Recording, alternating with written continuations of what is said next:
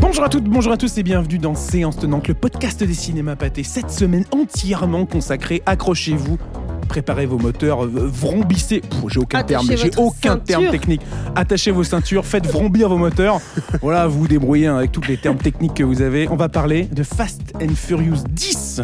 Déjà que le temps défile. hein. Tu te souviens, qu'est-ce que tu faisais, Robin, à En l'époque du, 2001? à l'époque du premier film La hein. question piège. Voilà, bref, bonjour déjà à vous bonjour, deux. mais oui. Pardon. ça Oh là là, bonjour Robin. Bonjour Alexis. Et bonjour Lisa. Bonjour Alexis. On va donc parler cette semaine de Fast and Furious 10 dans un épisode réalisé en partenariat avec 4DX, justement la technologie dans laquelle découvrir finalement, euh, pour être au cœur de l'action littéralement, euh, Fast and Furious, que voilà, Robin, euh, il adore ça, comme ça, être au cœur de l'action, être au cœur de la voiture comme ça et se prendre des, des, des- presque faire des tonneaux en compagnie de- des, des personnages.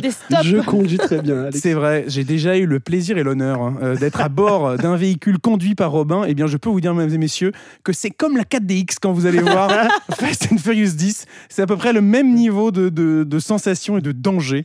Euh, en tout cas, vous, vous- on se dit, bah, on va donc perdre la vie? Euh, alors non, moins en 4DX quand même, mais plutôt dans Oui, la voiture de Robin, où là vraiment il y a un, véritable danger. En cas d'ex, vous ne risquez Non, rien. en 4DX, vous ne risquez rien. Au contraire, euh, vous risquez seulement d'être immergé dans l'action. Allez, waouh, merci pour votre accueil euh, vraiment à cette, euh, cette vanne et cette transition, euh, c'était exceptionnel.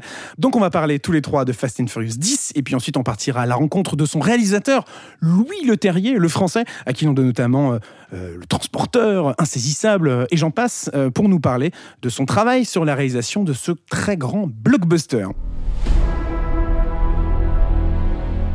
Dominique Toretto. Tu vas savoir ce qu'est la peur, la vraie. Boum Tu t'es construit une vie de rêve. Avec l'amour de ta famille. Moi, j'ai pas eu cette chance. Tu m'as tout volé. Mon avenir. Ma famille.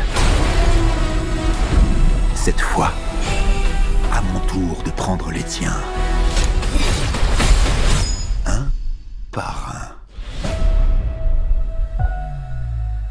Est-ce qu'au final, ça ne serait pas le début de la fin? Ce Fast and Furious fait. 10 C'est euh, effectivement le début de la fin. Le film est annoncé comme étant euh, une première partie à la conclusion de la saga Fast and Furious. Donc le onzième film qui sera sans doute Fast and Furious 10 partie 2 peut-être. Il dit ça en haussant les épaules. hein. Je, je- donc ça veut dire mais parce ça que ça peut encore changer. On n'est pas encore sûr du titre exact du onzième film. Oui, oui. Mais ça sera la conclusion voilà, de l'aventure de, euh, d'Homme euh, et de sa famille. Alors, Fast and Furious 10. Donc, On a un peu du que- mal quand même à imaginer une fin à cette saga.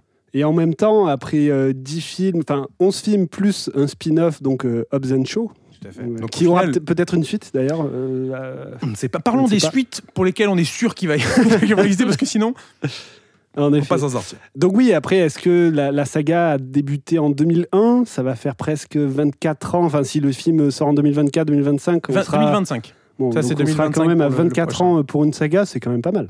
C'est plutôt, C'est c'est honnête. Dans ce nouveau film-là, la promesse, c'est quoi? C'est qu'un grand méchant euh, est de retour. Enfin, est de retour. C'est la première fois qu'on le voit à l'écran, en tout cas. Mais mais- en même temps, il est lié euh, Mais il est à un autre épisode de la saga. intimement lié. Mais ça, on en reparlera justement du, du, fait que la saga Fast aime beaucoup justement jouer avec, euh, avec sa propre timeline, on va dire, avec, sa, avec ses propres films, avec ses propres scènes d'action, avec ses propres personnages, ses morts qui font souvent des retours. on l'a vu dans les, précédents, dans les précédents épisodes. Bref, ce film-là, un personnage fait son retour. Du moins dans la saga, mais en- dans le film, c'est incompréhensible ce que je raconte. En tout cas, tout ça pour dire Non, que Jason Momoa c'est très débarque. clair. C'est Jason Momoa c'est très incarne gentil. l'antagoniste du film. Elle a si bien résumé la situation. Mais en Euh, même temps, c'est eh le ouais. fils d'un autre antagoniste. C'est le fils d'un méchant d'un précédent film Exactement. euh, de, de Fast and Furious 5. Souvenez-vous du braquage à Rio euh, avec fait. cette espèce de euh, cette séquence où, où il y a deux voitures euh, conduites par les personnages de Vin Diesel et Paul de Paul Walker. Je vais dire les noms des acteurs parce que j'ai une mémoire catastrophique concernant Attends, le nom des personnages. Et, et Brian. Et Brian O'Connor. Tu, tu fais juste ça pour m'humilier. Mais non. Tu es dans une logique de me nuire. avec une- Et ça, je le sens. C'est avec beaucoup de bienveillance. Hmm, J'en doute. Bref, souvenez-vous du début de Fast and Furious 5, c'était à Rio, avec ces deux voitures conduites donc par ces deux personnages qui d'un seul coup euh, font exploser euh, d'un bâtiment, d'un poste de police, un énorme coffre-fort. Enfin, font exploser. Ils arrivent. S'enfuit avec. bah, ils s'enfuient avec et euh, on a cette scène assez dingue dans les rues de, de Rio où deux voitures tractent et détruisent tout sur leur passage avec ce- cette espèce d'énorme, enfin ce coffre-fort euh, à l'arrière euh, des deux voitures. Bref, on se souvient de cette tiré par scène des câbles, d'où le fait tiré, que ce soit. voilà, voilà. tout à fait. Et donc on se souvient donc de cette scène, bah, du coup qui joue euh, étonnamment un rôle dans, dans ce Fast and Furious 10 puisque c'est le, le- le point de départ de pourquoi euh, cet antagoniste, en la personne de Jason Momoa, va leur vouloir euh, du mal au final. Oui, il va vouloir se venger. Mais je reviens sur ce que tu disais sur euh, justement le, le fait de jouer avec leur timeline. C'est pas la première fois qu'ils le font et je Ah trouve non, ça clairement. super bien en fait que. Enfin, je trouve ça un peu inventif et c'est une manière en fait de légitimer ce qui s'est passé aussi dans les autres. Là où on pourrait critiquer Fast and Furious pour son côté kitsch, son côté un peu trop, euh, enfin voilà, qui va faire revenir des morts euh, Mais, à outrance, des choses mais comme ça. c'était euh, l'un des premiers films justement qui ne se passait pas. Il y en avait un film qui se passait sept ans plus tard. En fait, C'est ça. hein si on fait juste un point rapide pour un peu situer la saga. Vas-y, bon courage. On a les, euh, on va dire, trois premiers films Fast and the Furious qui sont des films de braquage plus ou moins classiques mêlés à euh, cet amour de la course et euh, des voitures. Mais dans le premier, c'est pas juste une histoire de braquage de lecteur DVD. oui, c'est vraiment quelque chose d'assez, on va dire, Bah simple. oui, à la base, c'est Brian qui infiltre le milieu de Dom. Voilà, il y a un côté euh, point break dans le, dans le fait. premier film. Le deuxième euh, suit surtout le personnage de Brian et le troisième se passe à Tokyo sans les personnages vus dans euh, les deux premiers films. Et à partir du 4, la saga va totalement se réinventer en se disant, et c'est une recette qui va être appliquée après à chaque film à venir, on va aller plus loin. Donc on va aller dans plus d'action, on va aller volontairement dans plus d'invraisemblance. Oui, c'est ça. Oui. oui, oui, t'inquiète pas. J'étais pas sûr du Non, terme, j'ai eu un petit moment de T'as t'as pause, été pardon. super. T'as été super. Euh, et donc, à partir du 4, la série va prendre les éléments euh, introduits plus ou moins dans le 1, le 2, le 3. Euh, effectivement, en faisant revenir des personnages qu'on avait vus, qu'on croyait parfois morts, et ça ce sera surtout pour la suite. Euh, mais et c'est en ça. jouant avec la timeline. Puisque justement, disais. Fast and Furious euh, Tokyo Drift Mm. se passe Se passe après. après euh, je- les filles 4, 5, 6, quelque chose comme ça. ça. Et, introduit un nouveau personnage euh, qu'on retrouvera après dans la saga. J'espère que chez vous, euh, où que vous soyez, vous avez un petit papier euh, comme ça où vous notez euh, pour essayer de comprendre. En fait, peu. ce qui est important finalement dans la saga Fast and Furious, euh, on peut voir le 1, 2, 3 pour comprendre les personnages quand même euh, euh, emblématiques, portés évidemment par Vin Diesel, mais je pense que quelqu'un qui commencerait par le 4, qui d'a- d'ailleurs s'appelle euh, également Fast and Furious. Euh, tu, Voilà, tu as décidé toi-même le- de partir sur cette explication. Donc moi, je te laisse les rênes, hein, finalement. Je sais pas, ne me regarde pas. Donc, de- Fast and Furious 4, 5, 6, 7, 8, 9, 10 forment un tout. Et euh, le dixième film, effectivement, reprend énormément d'éléments des précédents. Et euh, c'est peut-être pour ça aussi que ça lui donne cet aspect euh, de conclusion. C'est que on lit un petit peu tous les événements du passé avec une sensation que tout avait été planifié. Alors là, c'est expliqué euh, de façon narrative. C'était pas forcément le cas il y a 10 ans, Non, mais il y a- il y, a un côté. Mais il y a ce côté-là de tout lier entre eux. Et euh, je pense que ça permet aux spectateurs de s'impliquer émotionnellement plus dans la saga. Il y a un côté aussi Carrément. grand coffre à jouer, en fait, euh, de la part des auteurs, de la part de, de toutes les personnes qui travaillent sur cette saga, de se dire bah, on a tous ces personnages à disposition, on a littéralement euh, tout ce qu'on veut en termes de voitures, euh, d'armement, de lieux, de, on peut même aller dans l'espace comme dans le précédent. Et on crée justement tout ce qu'on veut avec ça. Et on s'amuse de ça. Et on fait revenir les personnages justement pour faire plaisir aux fans. Enfin, et du coup, il y a ce- cet esprit de. Bon, en fait, on fait un peu ce qu'on veut, quoi. Oui, puis c'était aussi la, hum, la débauche, entre guillemets, de la star d'action qui arrivait et qui était encore plus folle que la précédente. Ouais, Donc, euh, on commence avec Vin Diesel, et ensuite on a Jason Statham, et ensuite on a The Rock, et ensuite on a John Cena. Enfin, il y a, il y a quelque chose, là aussi, il y a une surenchère de, euh, des acteurs et actrices, euh, Ch- Charlize Theron également, euh, qui arrivent et euh, qui permet de s'amuser en les faisant revenir plus ou moins. Et il y a qui d'autre, euh, Lisa? Il y a Dame Hélène Mirren. non, mais euh, je voulais revenir tout à l'heure. Ce, que vous dites, c'est- c'est vrai, c'est intéressant. Mais en plus de ça, le fait de rejouer avec des scènes, de euh, faire revenir des personnages qui étaient dans d'autres films, de mixer un peu la temporalité, je trouve que ça légitime en fait la franchise. C'est pas juste, comme tu disais, euh, trois films de braquage, puis un autre, puis un autre, puis un autre. C'est euh, c'est vraiment construire tout un univers. Et là, avec celui-ci, on a un peu l'impression d'arriver au endgame de, de Fast and Furious finalement. Ah ouais, ce, ce Ouais, truc, enfin, euh, du moins le Infinity War, puis Oh. le Ouais, endgame finalement. joué, Mais euh, joué. attention la comparaison de cinéphile. hein. Mais, euh, mais Amis je- cinéphiles, accrochez-vous. vous, êtes- attention, vous avez la ref. Gardez mains, bras, pieds et jambes à l'intérieur du véhicule. Préparez-vous. Non, mais et c'est ça. Et en fait, je pense que euh, d'un côté, ça va légitimer toute la construction de cet univers qu'on a depuis euh, presque 20 25 ans finalement. Euh, et en même temps, il y a ce côté, on s'amuse, on casse les codes, on essaye de recoller la narration comme on peut, on essaye de joindre euh, plusieurs scènes entre elles sans forcément nous les expliquer au début, puis après on va nous les expliquer dans le prochain épisode. Donc il y a un peu tout ça aussi. Mais surtout, euh, et, et c'est ça je pense que c'est pour ça qu'on aime et que ça dure Bah oui, aussi. et la force de Fast, c'est que hum, c'est que c'est pas réaliste. Ah bah, Mais, mais Quoi volontairement. c'est pas non, mais il y a ce truc où justement, comme on va toujours plus loin Les masques Euh. tombent, ce n'est pas un documentaire depuis le début. sur les voitures. Sur la F1. euh, non, mais il y a ce truc où euh, ça en devient presque des, des super-héros, en fait. Et c'est ça qui est aussi Ah, euh, carrément. extrêmement drôle à voir. C'est quand on a, euh, dans les précédents films, euh, je me souviens des scènes où Vin Diesel euh, tape sur la route et presque ça s'ouvre en deux, ou euh, The Rock cassait euh, son plâtre euh, en contractant son bras. Enfin, on avait quelque chose, des scènes pareilles qui, qui vont un peu dans, dans, dans des moments iconiques de. euh, de testostérone Bah, totalement que assumé. Robin dit ça, c'est-à-dire que la- uniquement parce que la dernière fois qu'il s'est pété le bras, il a essayé de faire la même chose et il s'est juste pété encore plus. Du coup, ils ont dû ouvrir le plâtre et en refaire un. Enfin, c'était euh, ah oui, très compliqué. Non, mais c'est ça, c'est- bon souvenir, ça. je suis, je suis d'accord, c'est c'est- en fait c'est des super héros aussi Mais et c'est ça, ça. joue aussi sur les codes euh, du f- cinéma d'action. On va plus loin que, euh, bah, que le transporteur. Typiquement, on parle de Louis Terrier, mais voilà, ça va plus loin que ça et, et aucun spectateur ne pourra bouder son plaisir euh, et, avec ça. et quoi. dire que ça vient d'un article à la base dans un magazine euh, des fin 90 où, euh, qui parlait justement de des, des courses de voitures euh, illégales dans Mhm. New York. C'était quelqu'un, euh, un producteur qui était tombé sur cet article et qui avait lancé justement cette, euh, cette saga-là avec un premier opus qui était en effet beaucoup moins. euh, avec des proportions beaucoup moins euh, Mais qui mondiales. oui. mais qui se rapprochait même du cinéma d'auteur. C'est Oui, ce ah oui, disais il y sur avait- Point oui, il y avait vraiment un de- côté, euh, c'est assez unique et on n'imaginait pas la franchise que Je ça pense que la saga a peut-être perdu du monde par rapport à euh, ce qu'était le premier film et on a gagné d'autres aussi par Et rapport a au gagné cinéma beaucoup d'action. plus, Oui, hein. voilà. Tu regardes le exactement. Mais euh, des autres. oui, oui, c'est un, un genre totalement différent. Pour revenir sur, sur cet épisode en particulier, donc il y a un nouveau grand méchant qui est euh, le grand nouveau de la, de la saga, c'est Jason Momoa. Ouais, qui est super dedans parce que, en fait, on a, donc voilà, Fast and Furious a eu son lot d'antagonistes, mais là, pour le coup, je l'ai trouvé très différent euh, en termes de jeu, en termes de, juste ce qu'il apporte lui en termes de personnage, en fait, et de là où potentiellement euh, les précédents. que ça soit ben, Reyes, du coup son père, ou même Statham à un, mo- un moment, il y avait un côté très caricatural, euh, où on plongeait pas, méchant d'action. c'est euh, ça, ouais. et où en fait on fouillait pas plus que ça, alors que là, euh, il a des scènes en solo, on le voit tout seul, on est, il n'est pas que face à Dom par exemple, et il y a un côté très euh, sadique, psychopathe qu'on n'a jamais vu en fait. Ouais, Il y a un truc Dans- très dans Joker euh, au Mais tout à fait. dans le.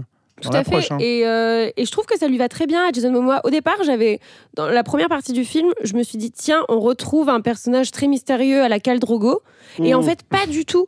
On s'éloigne totalement Ouais, de ça. très vite de, de style. ouais. Ouais, et, euh, et j'ai trouvé ça très intéressant parce qu'on l'avait jamais vu là-dedans. Mais moi, fait. je pense que je préfère quand même dans la saga Fast euh, quand on va sur de- du méchant euh, totalement badass qui répond un peu à Dom. Je vois bien ce style qu'il a dans le film, Ouais. mais je pense que je préfère quand la saga va dans du euh, Jason Statham Et qui Robin débarque. a juste euh, envie de voir Jason Statham taper euh, ou The même, Rock. euh, non, mais ou même John Cena. Oui, oui, tout voilà. à fait. Bien sûr, je veux tous les voir se Je, taper je trouvais qu'avec passion catch. avec ces hum, personnages-là, euh, Statham, euh, John Cena, il y avait un côté plutôt caricatural du Mais oui, méchant. non, mais je suis d'accord avec toi. Qui c'est balance la- punchline et- C'est bien que la saga se réinvente aussi. et hein. on sent le côté kitsch, alors que là, je trouve qu'il y a. Il, il est frais, même un peu plus, je trouve.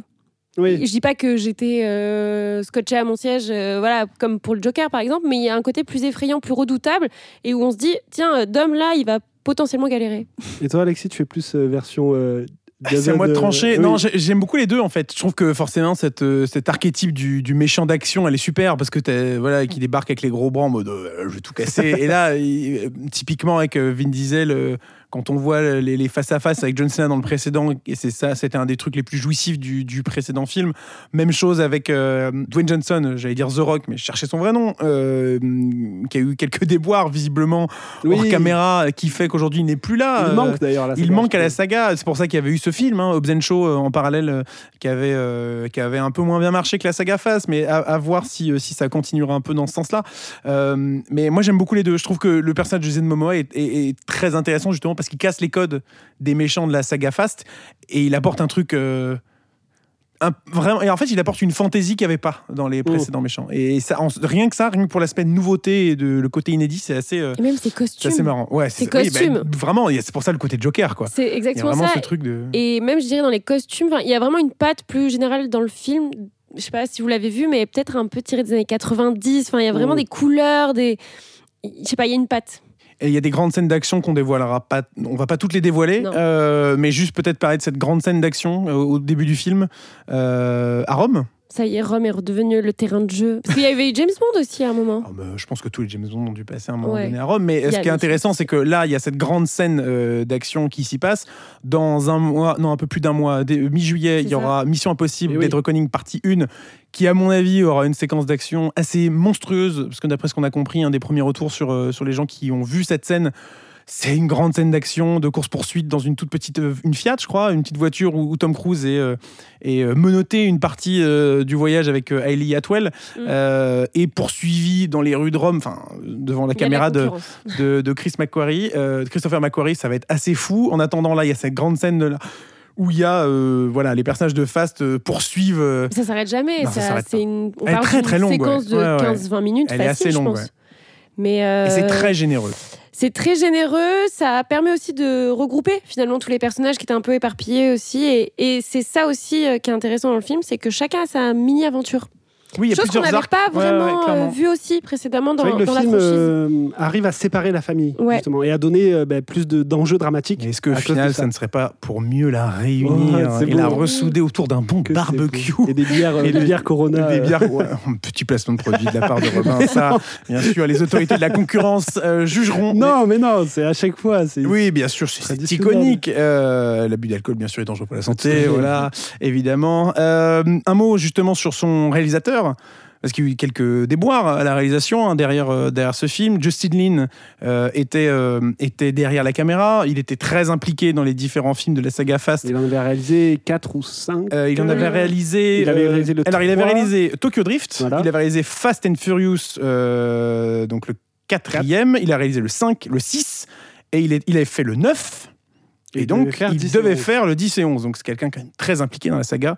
Euh, le fait est que, visiblement, suite à des différents créatifs, euh, c'est le terme un peu. euh, Les fameux. les fameux, hein, euh, on, on les terme retrouve, fourre-tout. on les retrouve souvent. Euh, il a quitté le projet euh, en cours de route. Ouais, Un quelques temps- jours après quel- ou c'est semaines, ça. le début du Le tournage a commencé, euh, puis il y a eu euh, une période sans réalisateur où visiblement quelques scènes ont quand même réussi à être tournées. Euh, c'est euh, Michel Rodriguez qui parlait de sa séquence de, de, de baston avec euh, Charlize Theron, qui, où elle était très contente justement d'avoir pu euh, réaliser, enfin de participer à un truc justement comme ça sans un cadre euh, très pesant selon elle. Et au final, Louis Leterrier est appelé pour euh, le film. À mon avis, il est appelé pour le film, il est aussi appelé pour la suite puisqu'il a été confirmé à la réalisation de, de Fast and Furious 10, deuxième partie, Fast and Furious 11, bref, on ne sait pas comment il s'appelle, le prochain film de la saga. Et le dernier. Et le, ce qui est en tout cas En présenté cas, comme le dernier, en effet, comme le dernier. qui sortira en 2025, euh, ce qui lui laissera largement plus de temps pour le préparer, parce que entre un moment où on lui dit euh, au secours, monsieur Le Terrier, on a besoin de vous, venez nous aider euh, pour réaliser le film. euh, et bah voilà, le prochain film il sort dans deux ans. Il y a quand même une petite différence. Puis, de pré-production. si c'est le dernier, on sent que là, il va y avoir justement une. Tout, tout, tout l'enjeu d'apporter une conclusion. Donc euh, le temps ne sera pas de temps. Et donc Louis Le Terrier, eh bien, on a la chance de le rencontrer. Ah ben allez. Et donc on va y aller. On va y aller avec Robin. Ouais, ouais, pas de souci, je vous attends là. Donc Lisa, tu, tu gardes la boutique. Bah, je fais Euh, Moi, je vous attends en bas de l'hôtel et puis Ouais. je fais chauffer euh, le moteur. tu fais chauffer Et le moteur. Très bien. vous avez pour qu'il fini, ne- euh, voilà Louis Le Terrier on va partir à sa rencontre pour replacer un peu c'est le réalisateur de- des deux premiers Transform- des Transformers bien sûr carrément des deux premiers Transporteur, pas loin, pas le même budget, euh, et beaucoup moins de robots dans ses films à lui. Euh, Qu'est-ce qu'il a réalisé d'autre? On lui doit notamment euh, l'incroyable Hulk, Tout à fait, chez Marvel Studios. tout à fait, euh, le des insaisissable, le choc des titans, Grimsby. Un film euh, injustement euh, boudé par le box-office à sa sortie, une très drôle, euh, une comédie très très drôle. Il a aussi travaillé sur des séries comme Lupin. Euh, bref, enfin, c'était le. Il a aussi travaillé sur Astérix Obélix Mission Cléopâtre, euh, où il était, euh, je crois, euh, premier assistant réalisateur, si je dis pas de bêtises. Mais. Euh, Mais c'est ça qui est intéressant en fait. Quand tu regardes sa filmographie, tu te dis que peut-être le, le point final, ça devait être Fast and Furious aussi. Sur le côté euh, complètement assumé, en même Ah, temps. euh, c'est vrai que en plus, il y a, y y quand même une- quelque chose avec le transporteur et Voilà. ensuite euh, c'est ça. On retrouve un univers un peu. Alors j'espère que c'est pas son dernier film, hein, du coup. euh, Non, non, non, quand je mets, mais peut-être un sommet de carrière, on ne sait pas. C'était le second assistant réalisateur, je viens de vérifier, sur Astérix et Obélix, Mission Cléopâtre. En tout cas, on ne va pas lui parler d'Astérix. Enfin, euh, peut-être, on ne sait pas. On va on, voir. on va voir, on va voir. On part à la rencontre donc avec Robin de Louis Leterrier pour nous parler de son rôle à la réalisation de, j'allais dire d'Astérix, de Fast and Furious 10 et c'est tout de suite dans Séance Tenante. Louis Leterrier, bonjour. Bonjour. Bonjour. Merci d'être avec nous aujourd'hui dans, dans Séance Tenante. Euh, on va forcément parler de, de Fast ensemble. C'est l'événement de la semaine, c'est l'événement euh, de ce printemps, c'est l'événement de l'année, sais-je. du siècle. Où vais-je m'arrêter Je ne sais pas. Euh, non, mais Fast, euh, pour vous resituer, vous êtes le réalisateur de. Par quoi commence? Est-ce que je, par quoi commence Euh, le, le conduc- le- le conducteur le- eh ouais, le conducteur. Pas le le fameux conducteur, le transporteur plutôt, euh, l'incroyable Hulk. euh, Où vais-je m'arrêter euh, Euh, je, vous, je veux le dire, j'ai fait aussi euh, Choc des Titans, j'ai fait Grimsby, j'ai fait Insaisissable, j'ai fait Lupin, Dark Crystal, de l'autre côté du périph', que je il m'en m'en manque un ou deux? Euh, euh, Danny the Dog, The Dog. Transporteur 1 et 2. Ouais, je crois que c'est ça. C'est déjà, c'est déjà plutôt. euh, Et un, cli- et un clip d'Ophélie Winter. Est-ce que ça c'était le climax de votre carrière On va en parler ensemble. En tout cas, cette semaine, c'est Fast and Furious 10. Euh, quand on vous propose ce projet, euh, il, il a déjà une vie un peu euh, particulière avant que vous arriviez dessus. Comment ça se passe justement cette, cette arrivée sur Fast 10 Euh, bah, c'est une, une arrivée un peu étonnante, hein, ça n'arrive jamais. Euh, on reçoit un appel au milieu de la nuit qui nous dit euh, Est-ce que tu peux pas lire un scénario? Et je dis euh, Ben oui, mais pourquoi? Qu'est-ce qui se passe? Et c'est le scénario justement du, de la franchise dont vous êtes fan depuis euh, 25 ans presque. Euh, et le scénario aussi est génial. Et donc ça, c'est. Et, et on nous dit euh, Est-ce que vous pouvez prendre l'avion et commencer lundi? Et on, on est jeudi soir, c'est très compliqué. Euh, euh, évidemment, moi je dis non parce que je suis quelqu'un de sensé. hein. et, oui, c'est ça. Non, mais c'est ça. Et puis surtout, j'essaie de, de- de plutôt euh, euh, ne pas. Tu vois, je voulais, enfin, je voulais pas non plus être euh, le réalisateur qui plante la franchise. Personne, même si je- je- je- j'aurais pu sauver les meubles, je voulais pas euh, faire un film moyen. Je voulais faire le meilleur film possible et pouvoir euh, faire ce parce que je pensais ne faire qu'un seul fast. Maintenant, j'ai la chance de pouvoir faire un prochain, mais le prochain, mais, mais en tout cas, euh, de, de, de- je me suis dit, je voulais, je voulais mettre tout ce que j'avais envie de faire sur Fast and Furious dans ce film. Parce qu'au moment où vous êtes appelé, la production est déjà lancée. Il y a des scènes qui sont déjà tournées. Ouais. Le film même continue à être tourné un peu sans réalisateur. C'est ça, ouais. Enfin, en fait, des- il y avait des scènes d'action qui étaient qui n'étaient pas vraiment tournées, mais qui étaient euh, en tout cas euh, pré-filmées pour pouvoir les filmer. Enfin bref, euh, les, scènes d'action, vaut mieux les tourner une fois, une fois bien. Il faut les répéter avant, il faut connaître les angles de caméra. Donc c'est ce qui se passait en tout cas, en mon absence. Et, donc j'arrive sur le plateau et tout de suite je dois tourner. Et voilà. Et bon, j'ai un peu trois jours. Flottant où enfin on tourne hein, et c'est bien et les rushs sont dans le film et tout, tout, se passe très bien hein, Ça, ça, c'est- mais bon c'était un peu une, une expérience un peu euh, euh, euh, hors du temps euh, hors du- de mon corps où je me voyais moi oui extrasensoriel euh, et je me sentais un- je me voyais un petit peu en train de filmer euh, ces acteurs que j'avais vus et adorés depuis que 25 ans et, et, et bon et voilà et au bout de trois jours il y a un petit week-end et je me je, je reprends je, je- vraiment je prends les commandes et on y va quoi.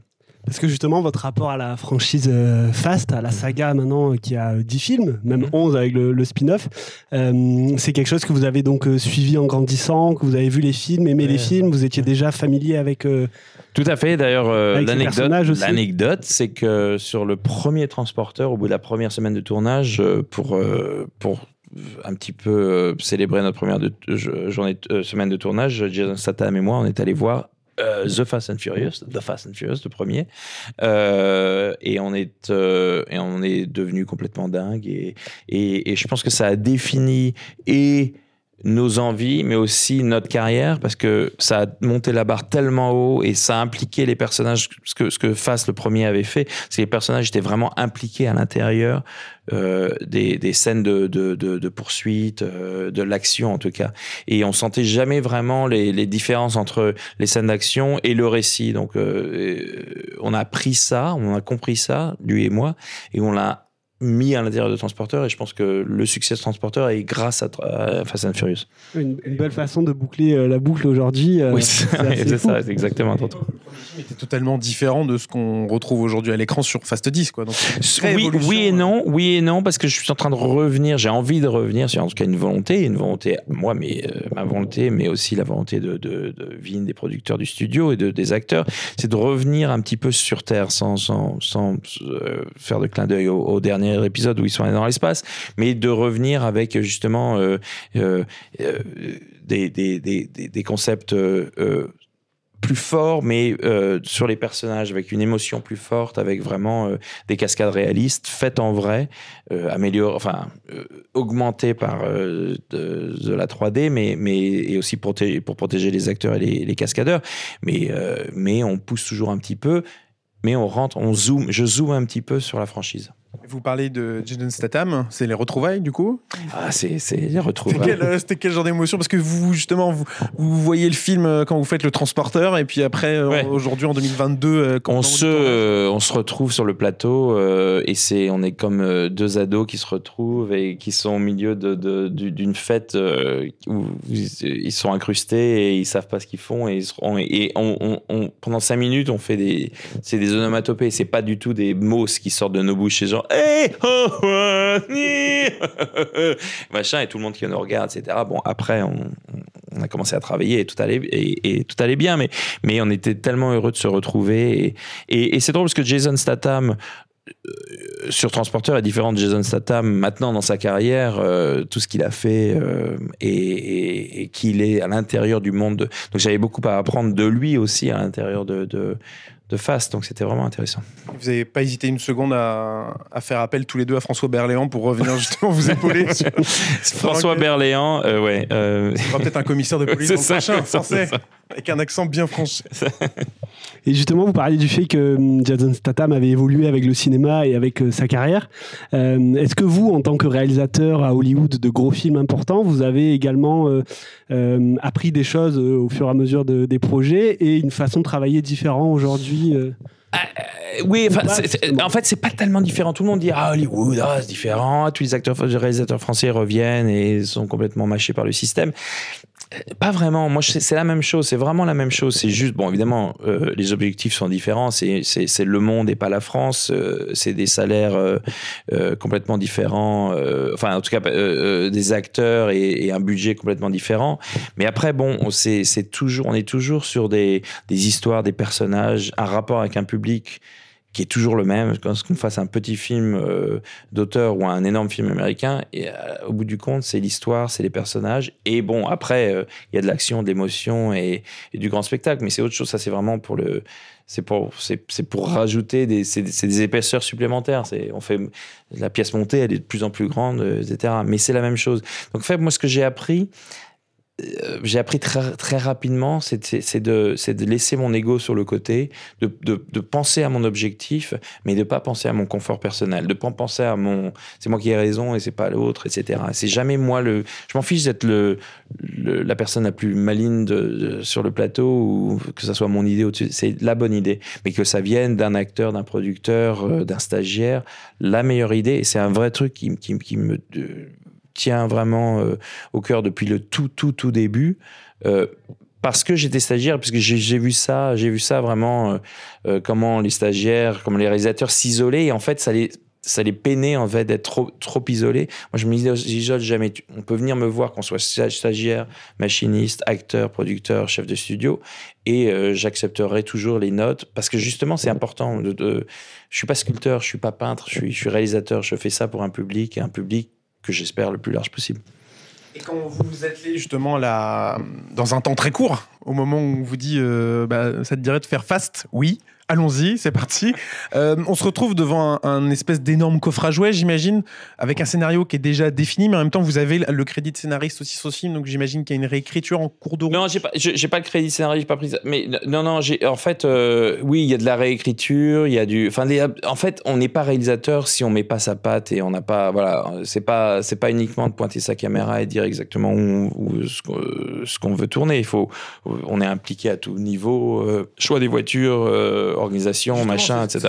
D'où ma question, c'est quelle espèce de coffre à jouets qui se présente devant vous Parce qu'il y a les Non, mais il y a destinations, il y a, les voitures, il y a le casting, bien sûr. Il y a tout, tout. tout. Non, mais il y a tout, il y a tout, il y a tout, il y a, il y a tout, mais tout était un peu organisé. Mais c'est en fait, j'ai un coffre à jouer avec plein de jouets. Qui est bien rangé, quoi.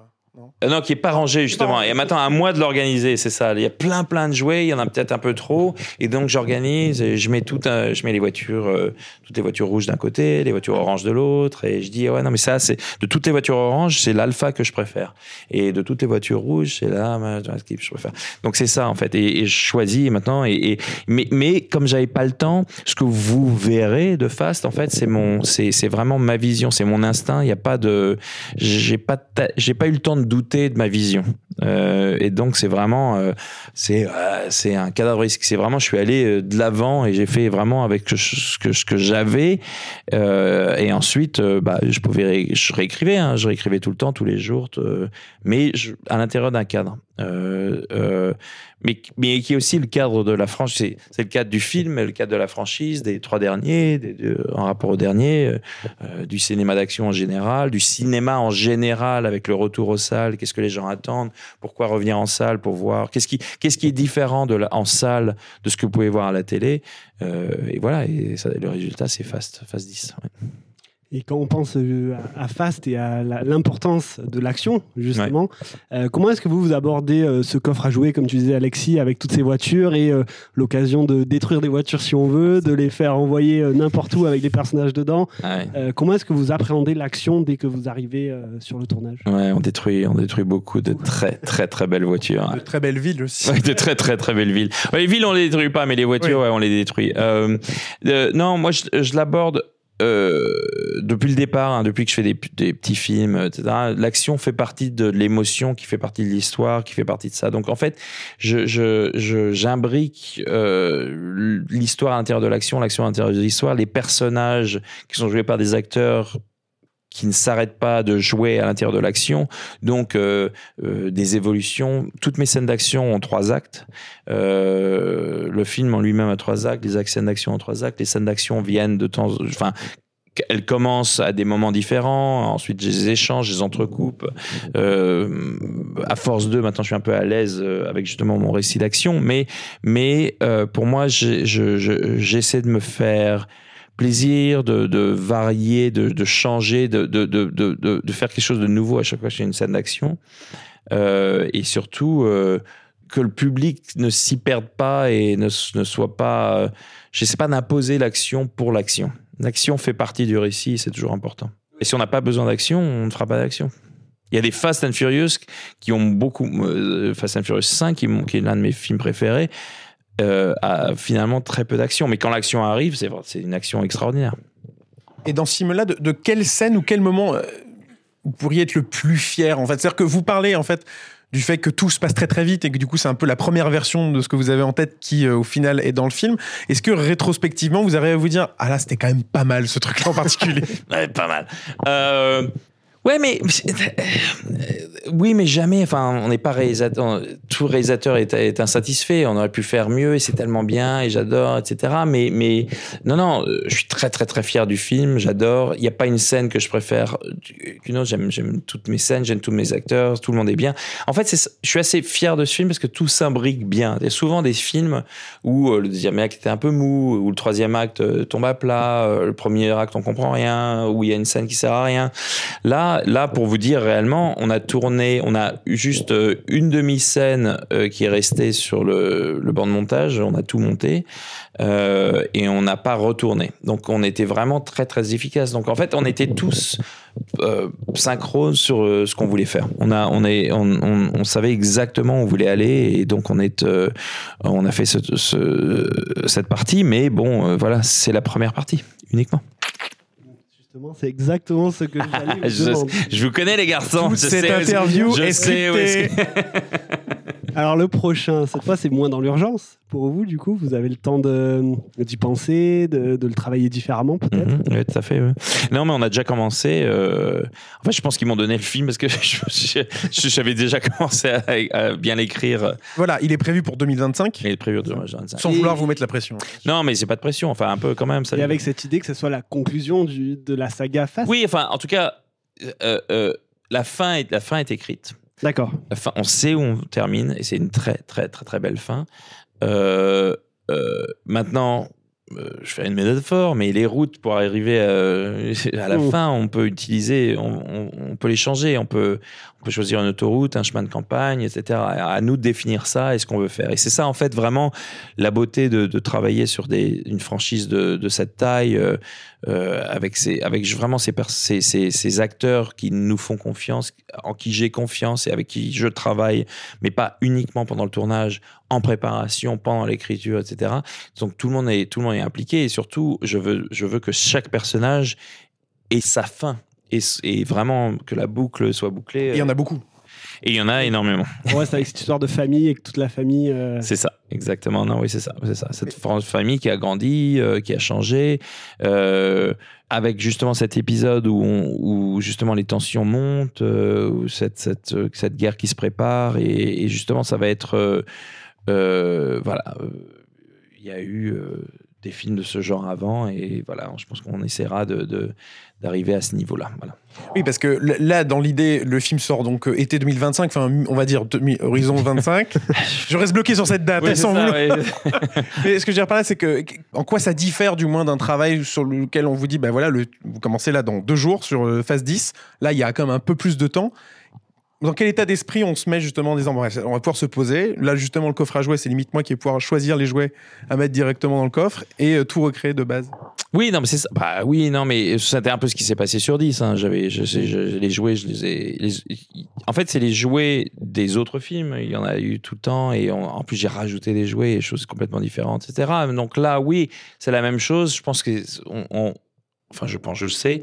On va rajouter des choses, c'est d'autres, euh, mais mais euh, il y a rien de plus jouissif que de, de, de regarder tous les fastes et de se dire ah mais dès le départ c'était conçu comme ça et tous les façons tout est imbriqué et tout passe tout passe tous les films on peut les regarder euh, euh, à la suite et arriver sur 10 et, et la suite et voir euh, vraiment euh, la conclusion parfaite de, de ce que enfin j'espère de, de, de ce qu'il voulait faire dès le départ Louis Le Terrier, merci beaucoup. merci merci, Merci beaucoup, beaucoup. Fast and Furious voilà. 10 ça sort cette semaine au cinéma. Merci. merci à bientôt Et nous revoilà, Lisa. Euh, J'espère que tu n'as pas attendu trop Non. longtemps. euh, comme c'est naturel, ce, retour en fanfare. c'est magnifique. Bref, Fast and Furious 10, comme vous l'aurez compris, c'est la grande sortie euh, de cette semaine, l'une des très grandes sorties de ce mois de mai, extrêmement chargée, comme cette année 2023, chargée en émotions et en entrées. Euh, bref, revenons sur les bonnes raisons d'aller découvrir Fast and Furious 10 en 4DX, qui plus est.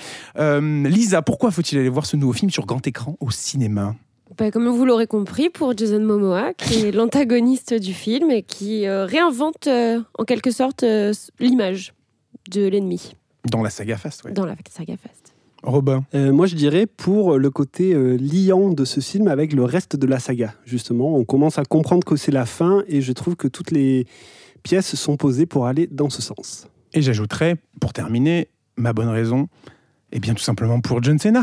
On n'en a pas parlé Voilà. tout à l'heure, mais John Cena qui est en train de se, de- qui a réussi à pisser peacemakerisé au mais final hein, son rôle. drôle, ça. Euh, je Ça, sais pas si vous avez eu l'occasion de regarder la, la série Peacemaker, mais c'est vrai que contra- contrairement au, au film précédent où il était vraiment méchant, euh, en quête de revanche contre euh, le personnage de Vin Diesel, et à la fin justement il se rabibochait, là pour le coup ils se sont bien rabibochés, il est de retour dans, dans ce nouveau film et il est fantastique euh, comme toujours, Euh, mais là avec cette casquette justement du, du personnage un peu... de l'oncle gentil quoi. Peacemaker, Euh, Peacemaker. et il est il est fantastique dans le rôle et, euh, et on l'aime beaucoup et on espère qu'il sera un jour autour de cette table. Un micro bien sûr ça sera bien pratique pour la traduction. Bref Fast and Furious 10 un film de Louis Leterrier, c'est à découvrir cette semaine en 4DX dans les cinémas pâtés. Merci beaucoup à vous deux d'avoir été euh, avec nous pour parler, avec, euh, enfin, avec, avec moi plutôt, je vais pas parler de moi à la troisième personne, euh, pour parler de ce grand film, de ce grand rendez-vous. Merci beaucoup, Robin. Merci beaucoup, Alexis. Et merci Lisa. Merci beaucoup. Merci à toutes et à tous. Merci de votre écoute et prenez soin de vous. Et à très bientôt au cinéma. Arrêtez de vous plaindre. Vous êtes tarés ou quoi?